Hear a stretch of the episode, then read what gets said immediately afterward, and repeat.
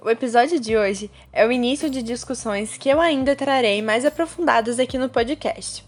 Mas, como um começo de conversa, a gente sabe que existem duas bandeiras consideradas do movimento lésbico e que elas são muito diferentes uma da outra. Se você ainda não sabe, eu vou explicar cada uma, ok? Enfim, eu vou falar sobre as bandeiras lésbicas hoje. Quem são? O que comem? Aonde vivem? Agora, depois da musiquinha.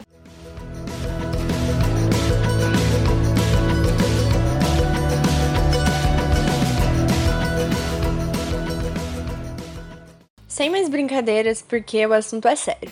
Existem duas bandeiras, como eu já falei, que a gente entende como as bandeiras do movimento lésbico.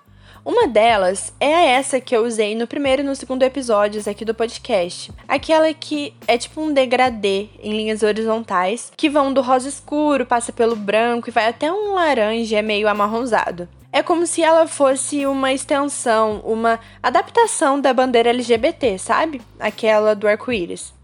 E os probleminhas meio que já começam aí, porque por ser uma adaptação dessa bandeira do orgulho gay, é como dizer e entender que mulheres lésbicas são uma versão feminina dos homens gays. E por mais que muita gente acredite que é isso e talvez até use isso como uma forma de explicar a lesbianidade, na real, mulheres lésbicas não são uma extensão de homens gays e vai muito além do que isso, o ser lésbica. Mas aqui eu não vou me aprofundar. Eu vou deixar essa discussão para outros episódios.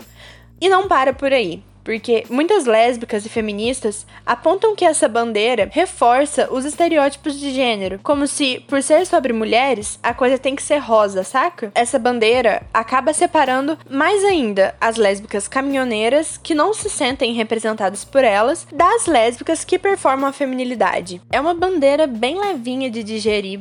Eu acredito que ela seja bem centrada na estética, para inserir a causa lésbica no mercado, sabe? Fazer a nossa causa, por meio dessa bandeira, virar um objeto comerciável, sabe? Igual acontece e aconteceu com vários outros símbolos LGBTs, feministas e etc. Meio como uma Frida Kahlo, sabe? A bandeira Labres, que é a segunda, ela é bem diferente dessa que eu acabei de falar. Ela tem o fundo roxo e no centro um triângulo preto invertido com um labres, que é um machado com duas lâminas dentro. E tudo tem um porquê de estar ali.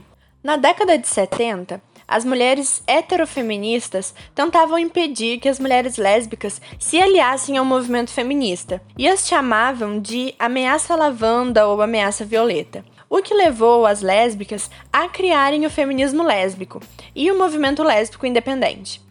Daí vem o roxo no fundo da bandeira, referência ao feminismo e às lésbicas como uma ameaça, e não algo conivente que contribui com o sistema, saca? Já o triângulo preto invertido remete a cerca de 30 a 40 anos antes, já que nos campos de concentração as mulheres lésbicas eram identificadas com um triângulo preto. E trazer esse símbolo para a bandeira é como ressignificar e honrar a memória dessas mulheres que foram presas, torturadas e mortas simplesmente por amar e lutarem por outras mulheres. Por fim, o Labres, que é muito ligado à representação do sagrado feminino e à deusa Artemis ou à deusa Deméter, dependendo da mitologia. E rolam boatos de que nos rituais ligados a essa deusa aconteciam atos lésbicos. Então, Labres ele é uma representação da força do poder feminino. Tanto que as lésbicas separatistas dos anos 70 também usavam labres como símbolo, mas inspiradas pelos matriarcados formados somente por mulheres amazonas, que utilizavam esse machado de duas lâminas tanto para autodefesa quanto no trabalho. O que fica entendido por todo esse rolê dessas bandeiras é que a bandeira com listras em tons de rosa ela é ligada às lésbicas liberais e que veem a lesbianidade só como uma identidade sexual, enquanto a bandeira Labres é a bandeira das lésbicas que, acima de tudo, trata o ser lésbica como não só uma expressão de sexualidade, mas também como um movimento político que nega o falocentrismo e se coloca como insubmisso à dominação masculina. Enfim, esse é só um começo, eu ainda pretendo trazer mais sobre o movimento lésbico político mais aprofundado, sabe? E por hora fica a reflexão sobre quais símbolos a gente quer pra gente e como é que a gente entende o ser lésbica